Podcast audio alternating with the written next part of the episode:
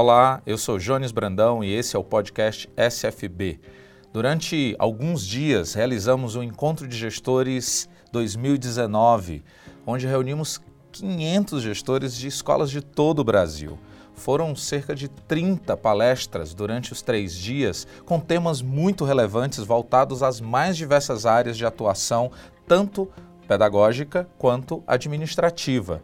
Cada um pôde fazer a sua trilha e nós separamos a nossa própria trilha para que aqui no podcast você possa relembrar alguns dos temas que nós trabalhamos durante o encontro de gestores. Então, aproveite o conteúdo deste podcast. O episódio de hoje é sobre o check-up nas finanças, sinais vitais de uma organização saudável. Não adianta ter um excelente projeto pedagógico se a sua saúde financeira, se a saúde financeira da sua escola não vai bem. Mas como saber se vai tudo bem com as finanças? Nós queremos conversar sobre alguns desses sinais vitais do financeiro da sua escola e como fazer suas aferições periodicamente. Muitas vezes encontramos escolas com excelentes projetos pedagógicos, pessoas que fazem isso de uma forma apaixonante e que de verdade produzem transformações, produzem engajamentos belíssimos, mas nos bastidores, no financeiro, a coisa não está tão bem. Infelizmente, muitas escolas fecham as portas não por falta de uma boa pedagogia, mas por falta de um bom financeiro.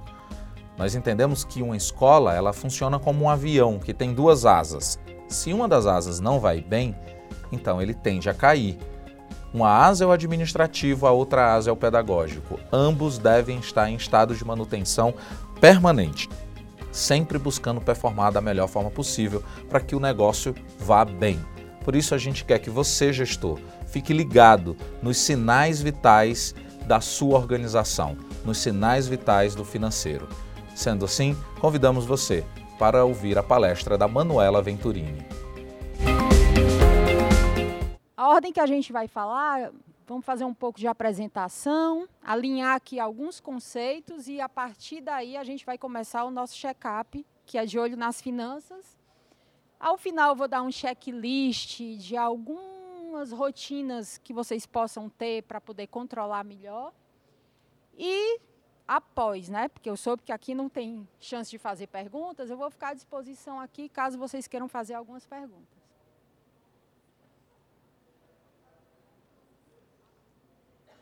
Vamos lá, falar aqui só um pouquinho de mim. Eu sou administradora, tenho especializações na área de finanças. Atualmente sou controller do Grupo Farias Brito, é, responsável pelas áreas de controladoria, contabilidade, contas a receber, cobrança, contas a pagar, tesouraria. Tem uma área também que a gente é responsável, que é na parte do ensino superior, que fica no centro universitário, que é o financiamento estudantil e o ProUni.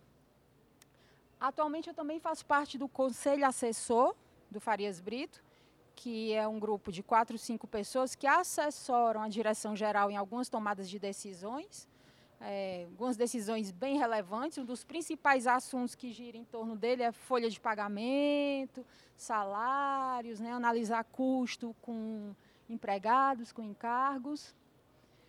Eu também sou mentora voluntária na Endeavor. Eu não sei se todos sabem o que é a Endeavor, mas a Endeavor é um grupo mundial, né, com sem fins lucrativos, que ela é uma impulsionadora do empreendedorismo. Então eles localizam pequenas empresas, startups em desenvolvimento e com potencial de crescer. E o que é que a gente faz? A gente faz mentorias voluntárias naquela área que a empresa está precisando desenvolver mais. Às vezes é na área de marketing, às vezes é na parte financeira, então é, é, é, um desenvolvimento de um produto, tem uma boa ideia, mas está faltando aquela parte ali do desenvolvimento e a gente dá umas mentorias voluntárias. Eu também faço parte de um grupo de executivos de finanças que é do ensino superior. Né? Eu não sei se tem alguém aqui também do ensino superior. Não, né? tem, né? Então, a gente divide algumas, alguns conhecimentos, algumas dúvidas, né? Não sei se vocês ouviram aí, principalmente essa crise que pairou aí no, no ensino privado sobre o FIES. Então, a gente compartilha muito essa dificuldade e uns tentam ajudar os outros. Então, tenho uma experiência aí que eu comecei com 12 anos de idade, então já tenho 20 anos de experiência aí na área financeira, brincadeira. É, já trabalhei na indústria alimentícia, já trabalhei no ramo da construção pesada, trabalhava numa empresa agroquímica multinacional e aí recebi o convite do Farias Brito, já tem oito anos, estou lá, muito feliz por estar lá. Quem assistiu a palestra da Fernanda Denardim sobre cultura, ouviu que ou você se adequa à cultura do negócio, ou você não faz parte dele, né? Estava falando recentemente aqui com a Patrícia Teixeira, que é a diretora de um dos nossos núcleos, e ela dizendo que quando eu entrei lá, muitos queriam me matar. Mas aí eu fui sobrevivendo, sobrevivendo, já estou indo para o oitavo ano, a gente conseguiu se organizar bastante e eu acredito que hoje eu faço parte. Então, onde antes né, me enxergavam como um desafio, agora me enxergam como uma oportunidade, alguém que pode auxiliá-los a atingir seus objetivos. Vou mostrar para vocês aqui um pouco sobre o Farias Brito. Acho que algumas apresentações até alguém já mostrou algo parecido. É, atualmente nós temos 18.007 alunos, temos 84 anos de fundação, 1.801 colaboradores, 18 filiais, vocês estão vendo algumas que estão passando aqui, ó. Em Fortaleza, Eusébio, que é um município lá próximo, em Sobral, que é uma cidade mais ou menos de 200 quilômetros de distância. Dentro do Grupo Farias Brito, nós temos cinco empresas. Uma, Organização Educacional Farias Brito, né, como se fosse a holding, digamos assim, é onde está centralizado as escolas, o centro universitário e o sistema. FBP, que é uma empresa que controla o patrimônio, os imóveis da empresa. FB+, que é uma empresa comercial, assim como algumas das escolas de vocês, vocês devem ter venda de material. A gente também tem umas lojinhas dentro das sedes que vende fardamento, material, livros. FB Ideias, que é uma empresa mais recente, lá está centralizado tudo aquilo que é voltado para propaganda, publicidade, inovação e tecnologia. E a mais recente de todas, que é o FB Online, que é uma empresa de cursos online, que tem cursos de preparação para o ITA, para o IME e para o ENEM. A gente, a gente que eu digo assim, eu, alguns que já se apresentaram aqui hoje, a gente está como se fosse na holding, que lá é chamado Núcleo de Apoio à Gestão, que é um núcleo onde centraliza tudo que é de administrativo, financeiro, jurídico, TI, a gente fica numa estrutura separada das escolas, mas a gente trabalha prestando serviço para todas as empresas e principalmente para as escolas. Né? É, lá comigo tem em torno de 30, 35 colaboradores, mas a gente tem alguns distribuídos nas sedes também. Principalmente o pessoal que a gente é, é, é numa área que a gente chama de financeiro, mas é um pessoal que trabalha com atendimento, né? Aquele pai que perdeu o boleto, que vai lá pegar outro boleto, ou que quer renegociar uma dívida, vai lá negociar, pedir uma declaração. Então, na SEDES, a gente também tem essa descentralização. É, pronto, agora vamos propriamente dito para o nosso assunto. Eu gostaria de alinhar um conceito aqui que ele gera conflito de entendimento na cabeça de muito empresário. Quem não é empresário, quem é gestor, então no dia a dia da gente, a gente lê um artigo e às vezes não entende. Que é a diferença de lucro e saldo de caixa. Né? Eu já tive muitas experiências, principalmente nessas mentorias que eu falei que eu dava, que às vezes a gente chegava lá e o empresário dizia assim: Ah, mas eu tenho tantos mil no meu caixa, e como é que você está me dizendo que eu tenho prejuízo? Isso é muito comum de acontecer. Porque eles são medidos de formas diferentes. O lucro é medido de uma forma econômica e o caixa é medido na entrada e na saída. Então, se entrou dinheiro, saiu dinheiro, o caixa está o tempo todo fazendo o quê? O conta corrente. Aquilo que entrou menos o que saiu. Para exemplificar, eu trouxe aqui a história de um, de um personagem conhecido da gente, o Chaves. Vocês lembram que o Chaves sempre teve um espírito muito empreendedor e ele sempre inventava de montar essa banquinha dele aqui para vender limonada. Certo? Então vamos supor que, hipoteticamente, o Chaves definiu que o preço de um copo de limonada seria 50 centavos. Ele também calculou que o custo para produzir essa limonada, que ele gastou água, gelo, limão, açúcar, a embalagem, né, que é o copo, ele gastou 20 centavos. Qual foi o lucro da limonada dele? 30 centavos, correto? É isso, né? Em um dia, ele vendeu 100 limonadas, certo? Quanto foi que ele apurou? Que é o caixa, né? 100 limonadas a 50 centavos, ele apurou o quê? 50 reais. Isso é lucro? Ei, gostei. Não, isso é o caixa. Qual foi o lucro dele? 30 centavos, que era o lucro por um copo de limonada, vezes 100 unidades que ele vendeu. Então, o que é que o Chaves nunca pode fazer? Ao final do dia, olhar para esses 50 reais aqui e dizer, esse é meu lucro, eu posso gastar porque eu sou o sócio, né? o lucro é do sócio, fora do imposto de renda. Não pode. Por quê? Porque ele tem que repor mercadoria, ele tem que repor matéria-prima, ele tem que repor o estoque, isso tudo é com o quê? Girando caixa. Aí vamos pensar se ele tivesse vendido tudo no cartão de crédito. Ele não apurou nem um real nesse dia, né? Ele vendeu os 50 reais no cartão de crédito para receber daqui a 30 dias. Ele teve lucro? Teve. O lucro ele auferiu, porque no momento que ele faz a venda, ele aufere o lucro. O que ele não tem é o caixa. Então a gente tem que ficar muito atento com isso. Nem sempre o dinheiro que está no caixa representa o lucro e nem sempre o lucro está no caixa. Por quê? Pode estar no meu contas a receber, que eu ainda vou receber, pode estar no meu estoque, eu posso ter imobilizado demais. Certo? Ficou claro aí? Eu acho que todo mundo já sabia, né? Um monte de gente respondeu aqui. Então, vamos para frente. Agora sim.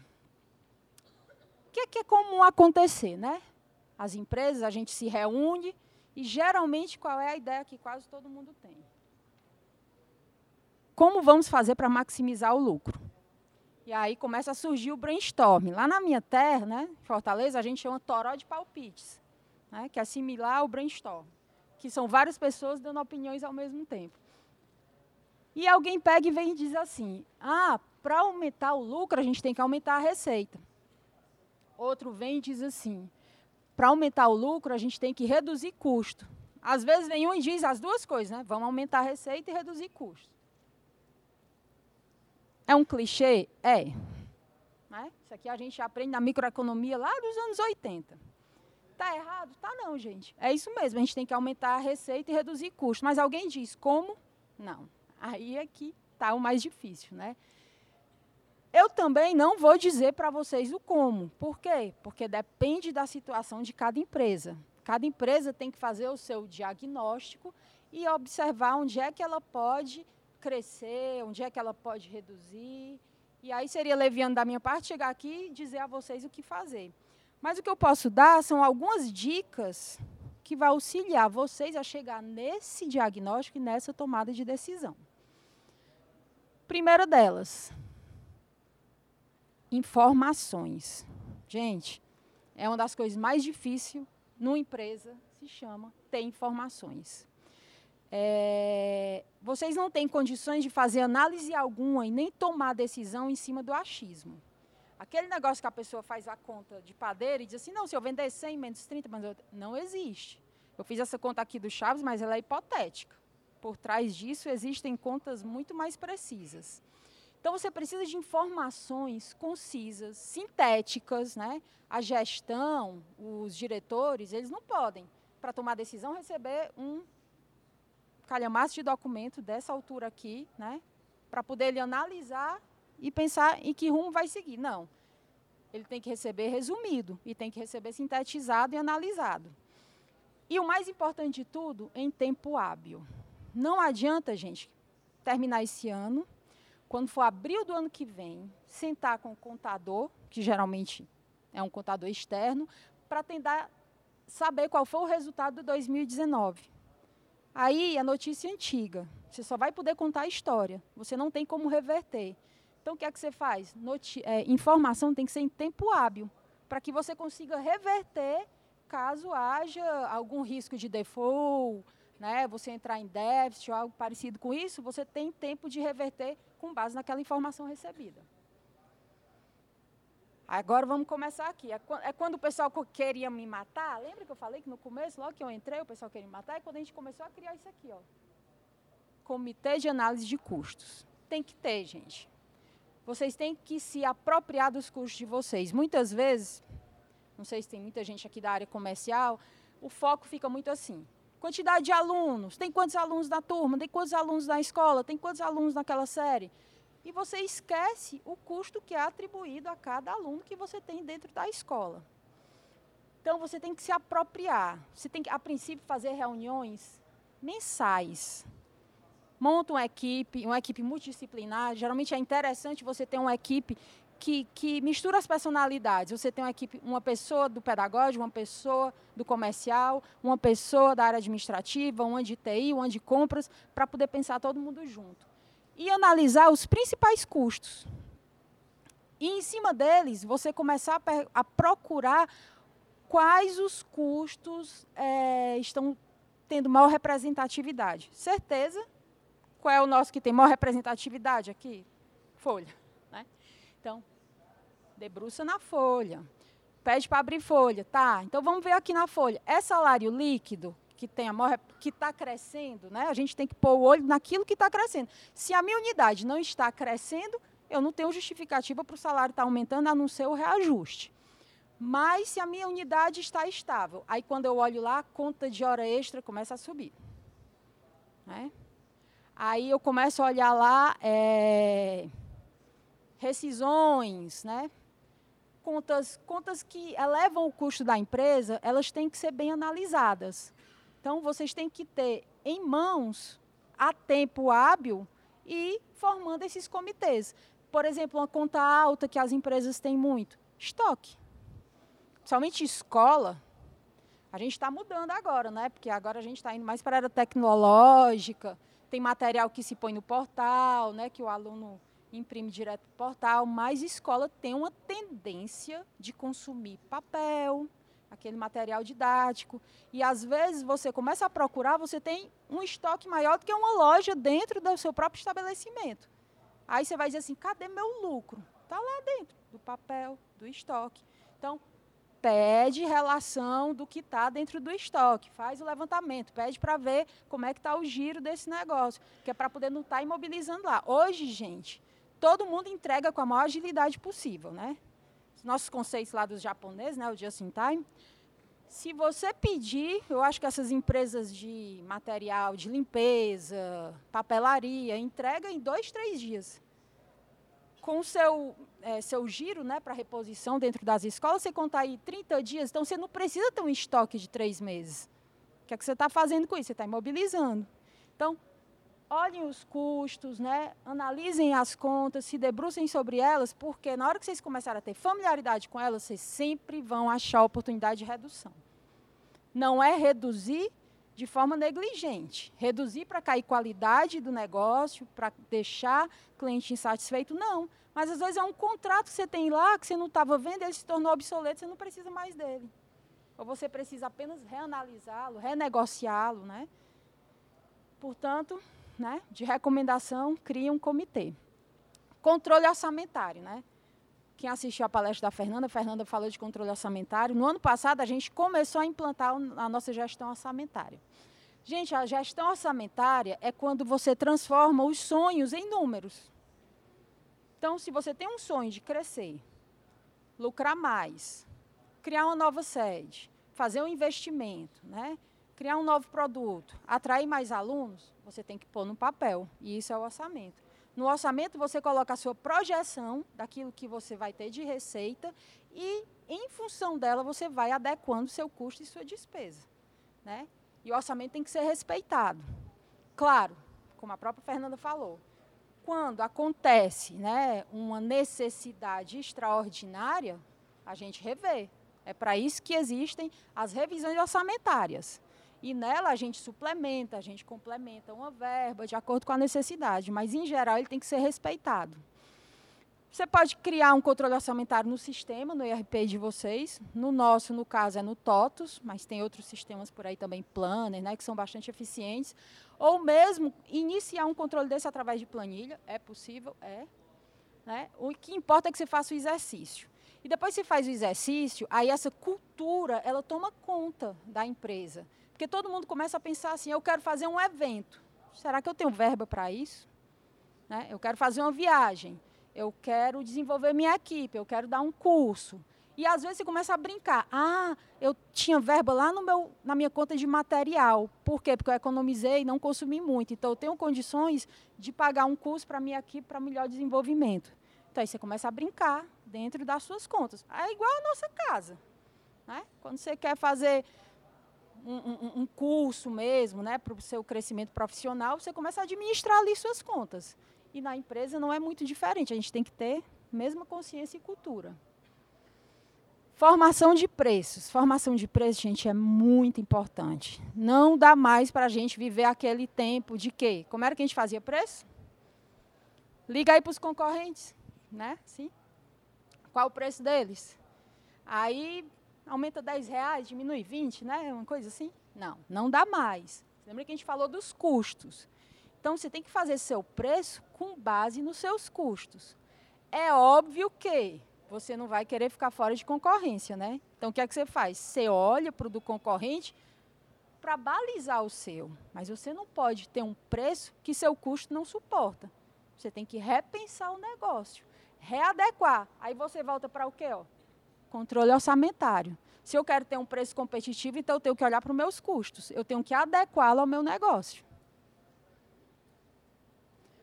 Falando um pouquinho da parte, né? A gente só falou do custo, custo, custo. Receitas, né? Você tem que trabalhar metas de captação. Seu time tem que estar muito envolvido, ele tem que saber onde é que você quer chegar e motivado, né? A cultura organizacional tem que estar enraizada nessa hora. Quem atende o seu aluno, quem faz o atendimento, quem faz o entrevista, ele tem que fazer sabendo que aquele aluno vai ser nosso. Então, você tem que ter metas claras, incentivadoras, motivar a equipe para quê? Para que todo mundo esteja imbuído nisso aqui. No objetivo final da empresa, que é o quê? Captar mais alunos. Com isso, o que é que você tem que ter? Análise. Lembra que eu falei de informações? Você não pode tirar o olho disso aqui. Ó. Quantidade de alunos e ticket médio. O que é o ticket médio? É o valor financeiro do meu aluno dentro da sala de aula. Né? Porque há situações de quê? a gente dá uma bolsa de filho de professor, não é assim? Às vezes uma bolsa para um aluno de mérito acadêmico. Então, quanto eu estou tendo de receita por cada aluno dentro daquela turma? Você tem que ficar de olho nisso aqui. Por quê? Porque você pode estar tendo uma turma que não é rentável. Pode acontecer isso? Pode. Você tem que compensar com outra. Entendeu? Então, na educação também a gente trabalha algo que a gente chama de, no comercial, né, aí, produtos mix. Às vezes você perde uma para ganhar em outra. Então, por isso que é importante que você tenha o quê? Acesso a informações para poder você tomar essas decisões. Processos bem definidos, né? Na palestra da Fernanda também ela falou que a gente trabalha com um negócio chamado resolução de diretoria, que são as RDs. As RDs são as nossas políticas, são as nossas diretrizes. Se está tudo muito claro, com as diretrizes, os processos estão bem definidos, você não tem retrabalho. Quando você não tem retrabalho, você não tem custo extra. Então, muita atenção com isso, para que não fique tudo muito em dúvida dentro do negócio. Porque na hora que você não, ah, eu vou definir aqui como é que vai ser a política de renegociação de débito. Se você só fala, sua equipe não sabe como tratar uma renegociação de dívida de um cliente, você vai perder tempo, porque ela atende um cliente, aí corre lá para você. Eu posso parcelar em três vezes? Ah, deixa eu ver. Aí ele volta. Posso fazer no cartão? Eu vou voltar aqui. Então, você tem que ter o quê? As políticas e os processos muito bem definidos. Ok? Continuando aqui, né? A gente viu um pouco de uma visão meio que econômica. Não sei se vocês perceberam isso, com um foco muito em cima do lucro. Agora a gente vai falar do caixa, certo? como é que está a saúde do caixa. Tem uma ferramenta chamada fluxo de caixa. Quem trabalha com o caixa da empresa, quando eu falo caixa, eu estou falando caixa e bancos, tá, gente? Que Ninguém tem mais dinheiro dentro do caixa, né? dentro de casa, por questão de segurança. Gente, o dinheiro está no banco. Você usa essa ferramenta aqui chamada fluxo de caixa. Nela você registra todos os recebimentos e pagamentos que ocorreram na empresa. E você também registra a, o quê? a projeção dos recebimentos e pagamentos futuros. Por que isso? Para poder você planejar. Né? Você está pensando assim, olha, lá no final do ano eu vou ter que pagar décimo terceiro, no meio do ano eu vou ter que pagar férias. De que forma eu vou me planejar para que eu não tenha um déficit de caixa nesse período aqui? Você faz o fluxo de caixa. O fluxo de caixa ele é diário, porém com visões mensais, revisões trimestrais e também a visão anual. Mas recomendo que trimestralmente ele tem que ser revisto. No nosso caso, a gente não sofre muita sazonalidade né, na, na educação. A sazonalidade que a gente tem é o período de matrículas, que às vezes tem pais que pagam a primeira parcela ali em outubro, novembro, dezembro, janeiro. Tem alguns que agora já estão chegando quase fevereiro. Mas, em geral, a gente tem aquele, aquele recebimento da anuidade mensal, né? Então, a gente não sofre muito de sazonalidade, como algumas outras empresas sofrem. Mas, mesmo assim, tem o quê? A dificuldade econômica. Sai uma notícia aí de desemprego, a gente, passa, a gente aumenta a nossa, nossa inadimplência, né? Assim, então, a gente tem que estar o tempo todinho com o olho no nosso caixa. A empresa quebra por conta do lucro? Quebra, mas ela demora mais. No caixa, não. No caixa, ela entra em dificuldade financeira, imediatamente ela pode chegar a um default, né? Quem sabe ter que tomar uma decisão mais, mais drástica. Então, o fluxo de caixa registra diário de entradas e saídas, análise do saldo de caixa diário e futuro, projetar os pagamentos e recebimentos futuros e analisar se você vai entrar em uma dessas duas situações, que é o quê? Déficit de caixa, que é quando a saída foi maior do que a entrada, ou se você vai entrar em um superávit. O que, é que acontece quando você entra em um déficit? Né? Você tem que tomar decisões. Você tem que tomar decisões de quê? De como repor aquele caixa. Às vezes, você tem um acionista que é capitalizado. Ele pode fazer um aporte para melhorar né, o fluxo de caixa da empresa. Mas às vezes pode ser que ele não seja. E aí você vai ter que recorrer o quê? Geralmente a empréstimos. Só diferenciando um pouco aqui empréstimos e financiamentos. Empréstimos são operações de curto prazo. Tem uma liberação mais simples no banco, não requer uma análise cadastral tão aprofundada. Por isso, ela tem um juro um pouco mais alto e um prazo mais curto para pagar. Geralmente se usa empréstimo para repor fluxo de caixa, capital de giro, né, algo ali mais de imediato. O financiamento não, o financiamento é para projeto futuro. Eu quero expandir, eu quero abrir uma sede nova, eu quero investir em tecnologia, eu quero montar um laboratório de informática novo. E aí você geralmente corre a essas linhas aqui, que são linhas de fomento. São linhas que têm um juro subsidiado pelo governo. Então, por isso, ela tem um juros mais baixo. Porém, ela tem uma liberação de crédito mais restritiva, né? Porque eles vão lhe virar de cabeça para baixo. Aqui ele só falta pedir, BNDES só falta pedir teu tipo sanguíneo, o resto ele pede. Então você tem que estar tá com a documentação toda pronta, tudo em dia, CNDs, né, débitos trabalhistas, isso tudo tem que estar tá regularizado, mas é uma linha de um custo bem mais baixo e que vai te permitir um prazo mais longo aí para poder você respirar, que é o tempo que retorna esse investimento que você fez na empresa. Agora vamos ver o outro lado, né? Você está com saldo de caixa alto. E aí você tem que tomar decisões do que fazer com aquele recurso. Claro, meu saldo de caixa está alto esse mês, eu vou pegar esse dinheiro e vou abrir uma filial nova? Não, né? Meu saldo de caixa está alto já há bastante tempo e eu tenho que tomar decisão. Vou deixar esse dinheiro no banco, aplicando só no mercado, ou vou fazer o meu negócio crescer? Então, aí que você toma a decisão por investimento ou aplicações bancárias. O investimento, geralmente, né, ele também possibilita que no futuro você aumente seu capital de giro, ou para abrir novas filiais, ou melhorar a estrutura da empresa, investir na equipe, que é o quê? Pegar aquele dinheiro e reinvestir. Mas se você está com saldo de caixa, vamos supor, porque você recebeu a primeira parcela, que foi em novembro desse ano, aí teu, teu caixa foi lá para cima, né? Se você está com sobra de caixa, você pode tomar decisão pelo quê? Não, vou fazer uma aplicação de curto prazo desse recurso, né? porque quando for janeiro, fevereiro, aí começa o custo, as despesas aumentam um pouco e eu vou ter que recorrer a esse valor. Então aí você começa, você liga para o banco, muito cuidado. O gerente do banco, ele é um vendedor, como alguns de nós, né? Então, assim, ele vai sempre querer te vender o produto mais rentável para ele. Então, é muito interessante que você tenha alguém na sua equipe que conheça um pouco sobre produtos financeiros, ou você vai no, no Google, né, e tenta pesquisar alguma coisinha. Tem vários tipos de papéis que você pode aplicar no banco. Um deles é o Tesouro Direto, né, que são títulos lastreados pelo Tesouro, são papéis do governo tem um risco um pouquinho alto porque está sujeito à economia, né? Qualquer coisa na política ou na economia mexe nele.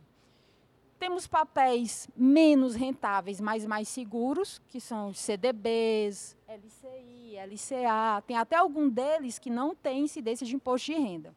Mas o que é que vocês têm que ficar muito atentos com a liquidez? Banco raramente diz qual é a liquidez do papel. Manela, que é a liquidez? Liquidez é quando você pode tirar o dinheiro do banco. Aí, às vezes, ele pega e diz assim: olha, eu tenho esse papel aqui, que ele está dando uma rentabilidade muito boa. E aí, você só não. Daqui uns 180 dias, aí você nem se toca, né? Que seu dinheiro vai ficar preso 180 dias. Você imagina assim, não, daqui a 180 dias ele vai me dar um rendimento melhor. Não. Se ele disser que é liquidez de 180 dias, você só pode mexer no seu dinheiro com 180 dias. Então, muito cuidado. Porque às vezes você está tendo uma sobra de caixa que vai demorar ali 30, 60, 90 dias. Então fique atento onde você vai pôr o dinheiro para não correr o risco dele ficar preso lá por um prazo que vai gerar algum desencaixe para você. E também nós temos os fundos de investimento, né, que são mais arriscados. Nesse daqui você pode perder dinheiro. E o robô de investimento, que é o caso da XP, da Multinvest, né, que são essas empresas agora que fazem essa interface entre a empresa e o banco entre o investidor e o banco. Contrato de prestação de serviço. O Carlos deu uma aula, né, ali, quem assistiu, sobre contratos. Mas eu reforço aqui a importância, certo? O contrato ele tem que estar assinado pelo representante, que é o responsável pedagógico, e pelo responsável financeiro.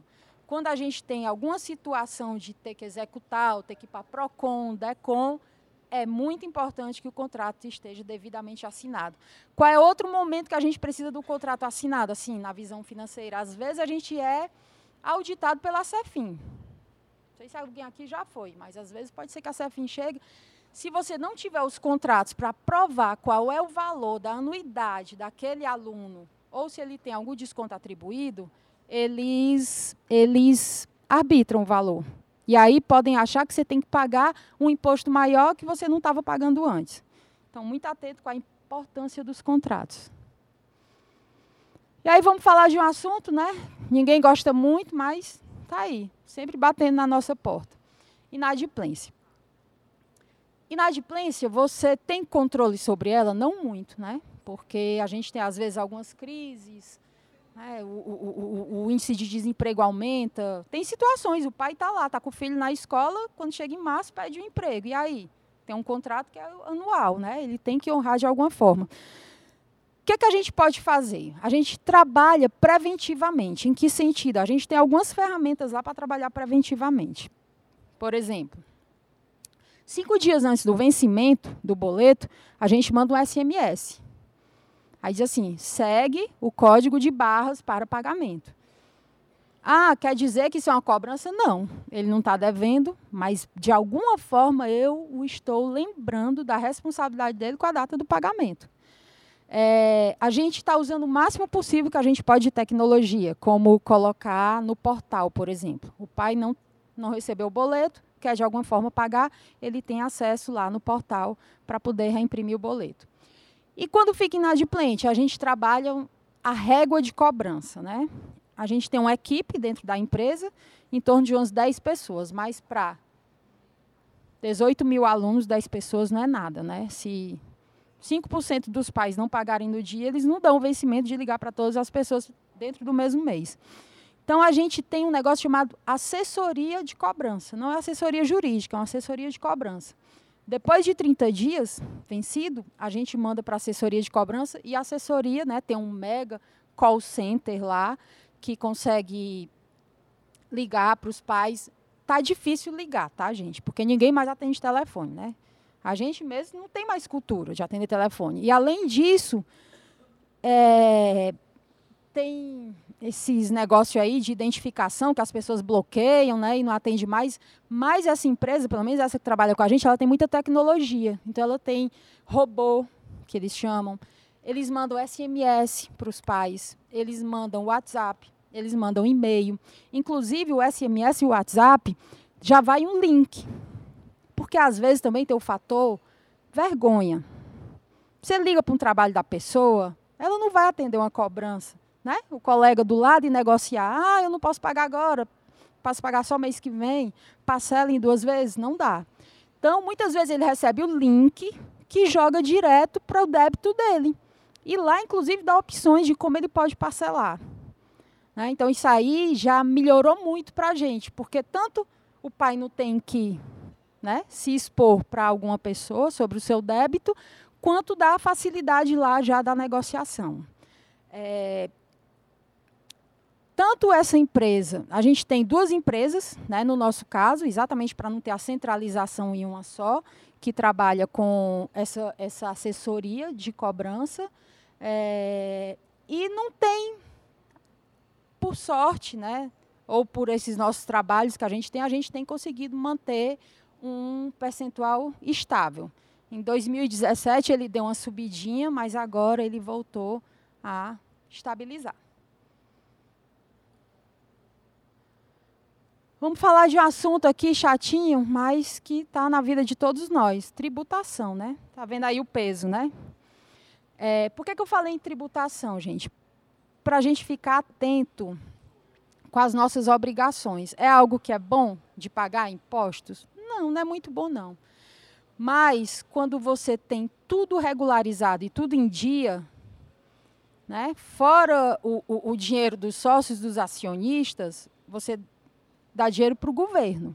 Se você não tem tudo registrado, tudo às claras na sua empresa, você corre o risco de estar com um sócio oculto lá dentro. Porque você não consegue é, rastrear o seu dinheiro. Né? Então, muito cuidado com isso, porque às vezes tem um preço caro. Não vou nem entrar muito aqui se é justo ou não a gente pagar impostos, né? porque senão a gente entra em outro assunto.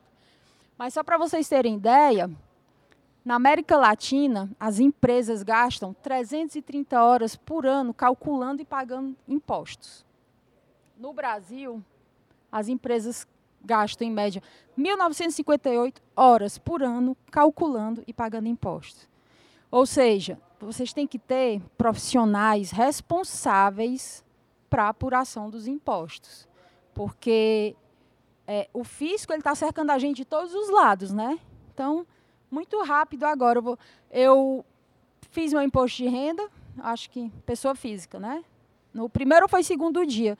Quando eu concluí que eu mandei, ele disse assim: você tem um débito. Aí eu digo: ai meu Deus, onde é que está esse débito? Né? Aí a gente entra lá no ICAC, eu descobri que eu não paguei a segunda parcela do imposto da minha secretária do, doméstica. Paguei o primeiro e me esqueci de pagar o segundo, que é do décimo terceiro porque era em outra data e eu me esqueci. Na hora que eu fiz meu imposto de renda pessoa física, ele já estava lá avisando. Então, assim, agora você tem que estar tá com seus impostos, mesmo quem é do presumido, né, que às vezes é só trimestral, tem que estar tá tudo em dia, porque rapidamente eles criam sanções, né, que de alguma forma você vai deixar de emitir uma CND, as multas estão altíssimas. Então, muito atento com o profissional, muita atenção com o profissional de vocês que gera essas informações. Só para você.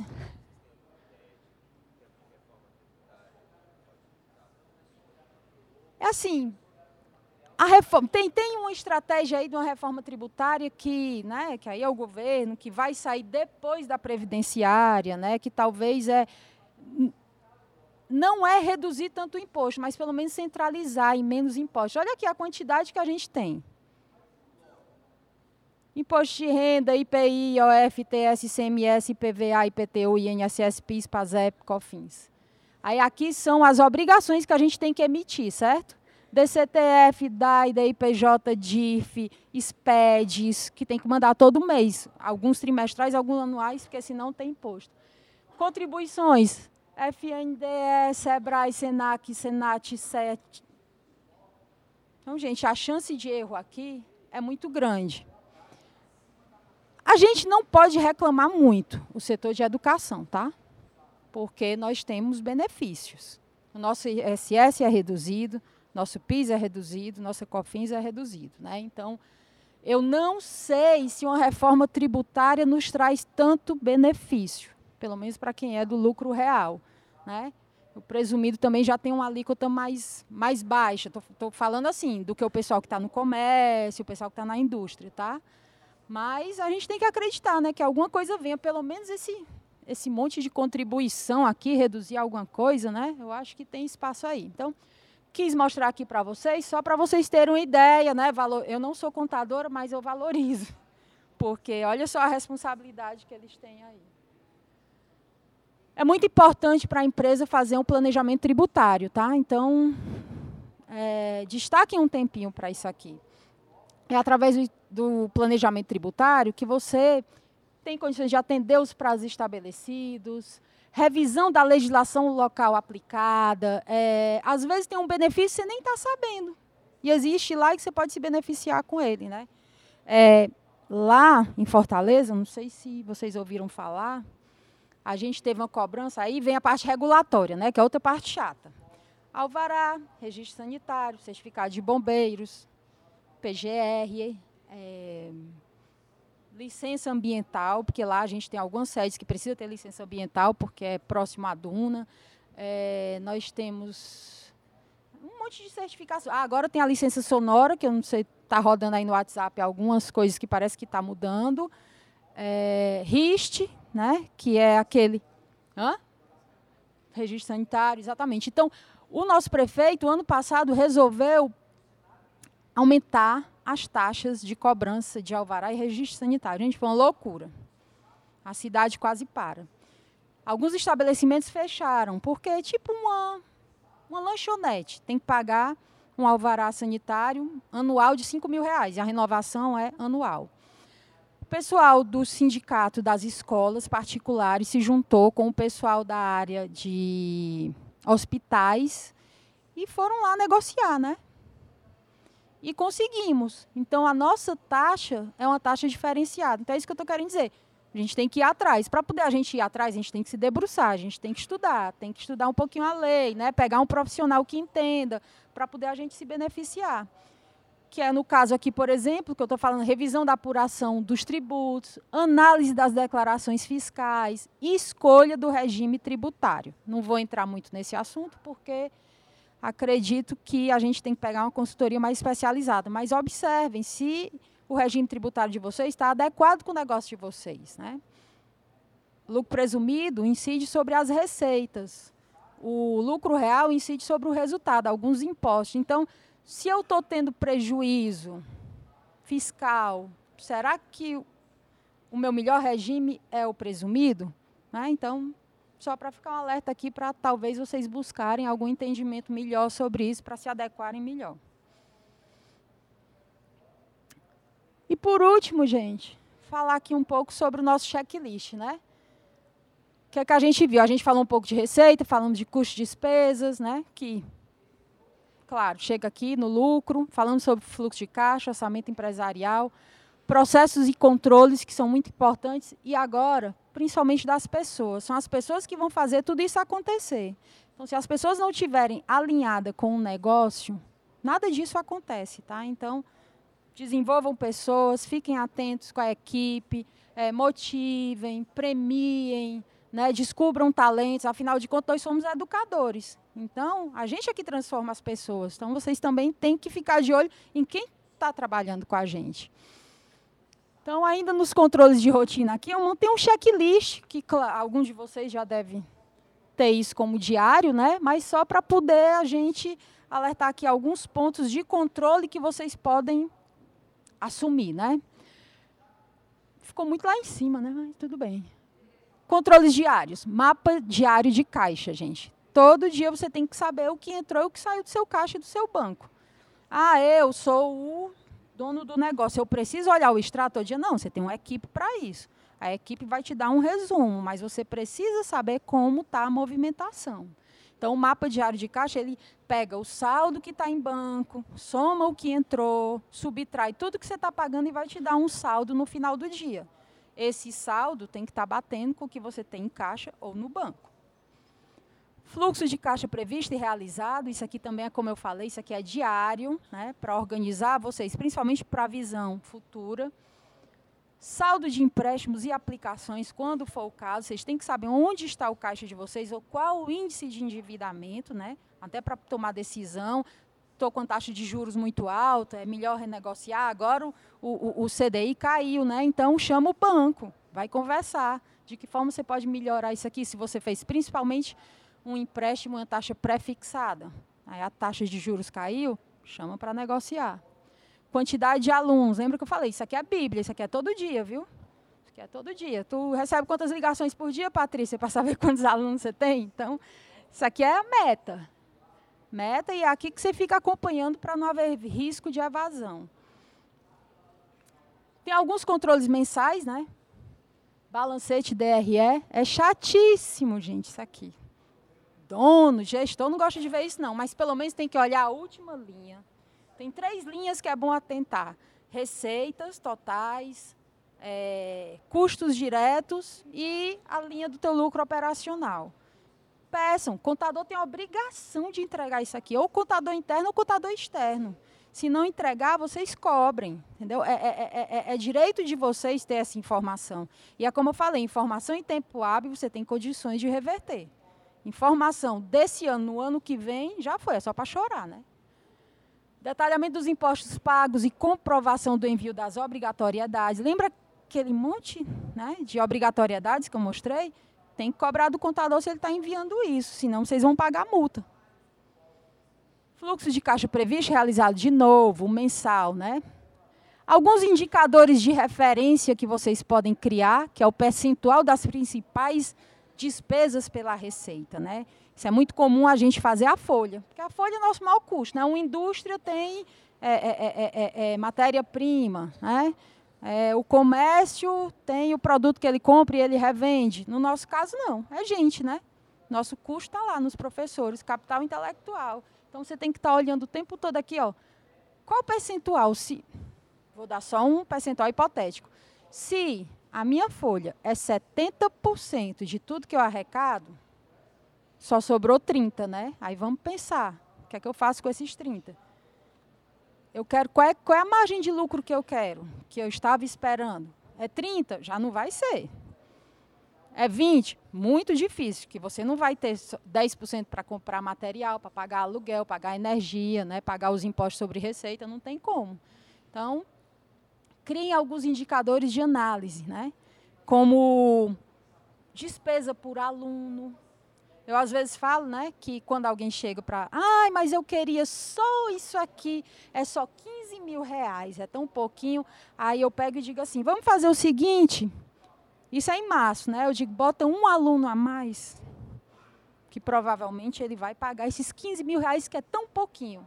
Dificilmente a gente consegue botar um aluno a mais em março, né? Então, a gente tem que também fazer o cálculo né, do aluno pelas despesas que você tem dentro da empresa. Quantidade de funcionários por aluno. Você tem N indicadores que você pode trabalhar.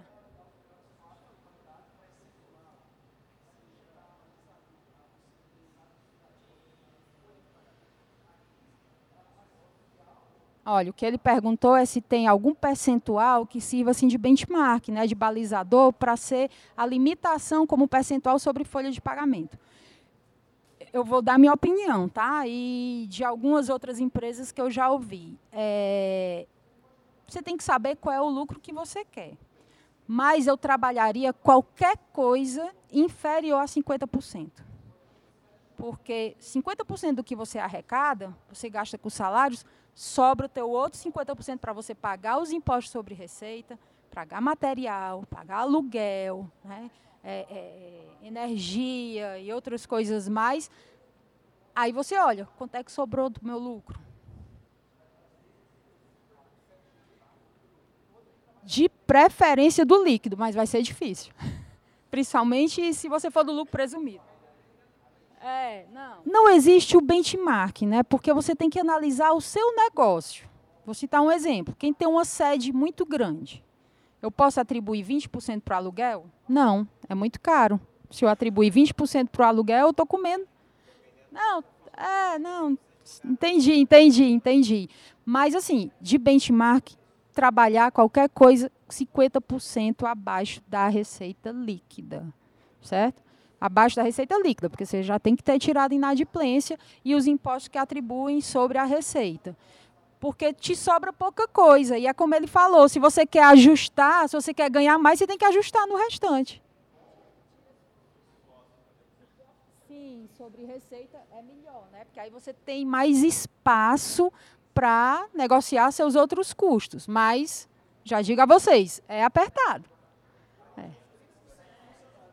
Não, pois é, é apertado. Ou aumentar a receita, né? Lembra o quadrinho lá de cima? Aumentar a receita. Mas é, é, é, seria o mundo ideal para poder todo mundo trabalhar com mais folga, digamos assim, né?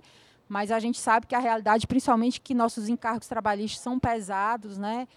E nem sempre a gente consegue atingir essa meta. Ainda sobre aqui, sobre esses Relatório de inadimplência, isso aqui vocês têm que ter a mão o tempo todo, porque isso aqui é muito arriscado, você perdeu o controle sobre isso. Traçar estratégias de recuperação. Mais importante que o relatório de inadimplência, eu digo, eu às vezes falo lá para o pessoal, né, do, os gestores lá do Contos Receber, eu digo, olha, mais importante que o relatório de inadimplência, eu quero de recuperação, porque eu não quero a má notícia, não. Eu quero a boa notícia, que é o quê? Qual o percentual de recuperação que eles estão conseguindo né, que é o que ele efetivamente consegue recuperar. Gente, ó, a cobrança mais é, é, eficiente é a cobrança com menos de 30 dias. Um pai, depois que ele deixa aberto um mês, dois, três meses, ele só vai pagar na rematrícula. Historicamente, muito difícil um pai que deixa três, quatro parcelas, ele consegue vir. Ou ele vem só em novembro, né, para pagar com parte do 13 terceiro, mas em geral ele não vem antes disso. Então, sejam bem atuantes, né, no primeiro mês de dívida que está em aberto. Quantidade de alunos ticket médio, já falamos sobre isso, né? Saldos orçamentários, acompanhe. Quem já conseguiu implantar um orçamento, fique acompanhando, que é para ver se está havendo sobra. Se houve sobra, o negócio está bom, mas também pode estar tá mal dimensionado. Então, é muito importante ficar sendo acompanhado. É, controle de estoque, como eu falei, com curva ABC do consumo de almoxarifado, gente. Vocês têm que ver quais os principais produtos que estão tendo mais consumo. E a rotatividade desses produtos. Lembrem-se que muitos desses produtos, principalmente os de consumo, eles não precisam ficar muito tempo dentro do estoque. Você tem condições de fazer reposição rápida. É diferente né, de livros que tem dentro da loja, que a gente recebe só os volumes naqueles períodos, fardamento, né? Mas evitem, tem que ter muito cuidado com essa imobilização de recursos aqui. E por último, né, principalmente indicadores de rotina. Estabeleça indicadores de rotina para a equipe de vocês. Indicador de inadimplência. Aí tá, ah, a inadimplência controlada está 5, eu quero 4. Vamos correr atrás do 4 é, indicador de entrega de relatórios dentro dos prazos, né? É, para o contador, entrega de relatório e resultado no máximo no quinto dia útil. Estabeleçam controles diários, que é para poder vocês terem uma forma de analisar a eficiência da equipe de vocês. Porque se a equipe estiver atingindo os seus indicadores, o negócio está fluindo bem. E aí vocês vão correr para quê? Para a estratégia, certo? Para poder pensar em algo maior. Aqui para a gente finalizar, né? Eu trouxe duas frases. Uma do Steve Jobs que diz assim: coisas incríveis no mundo dos negócios nunca são feitas por uma única pessoa, e sim por uma equipe, né? Que não é diferente de uma máxima nossa, que é um dos nossos pilares, que é uma frase né, do nosso saudoso professor Genuíno Salles, que diz assim: uma coisa é o que eu faço, outra coisa é o que nós fazemos. Então, sempre temos que pensar em espírito de time, espírito de equipe. Ninguém faz nada só, ninguém traz re bons resultados trabalhando sozinho.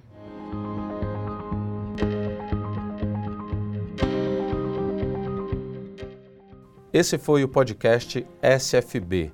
Fiquem ligados nos próximos programas com conteúdos relevantes para a sua escola, para você enquanto gestor e até mesmo para os professores. Deixamos aqui também o desafio a que você compartilhe esse podcast com a sua equipe e com outros parceiros nessa jornada de educação. Grande abraço e até o próximo programa.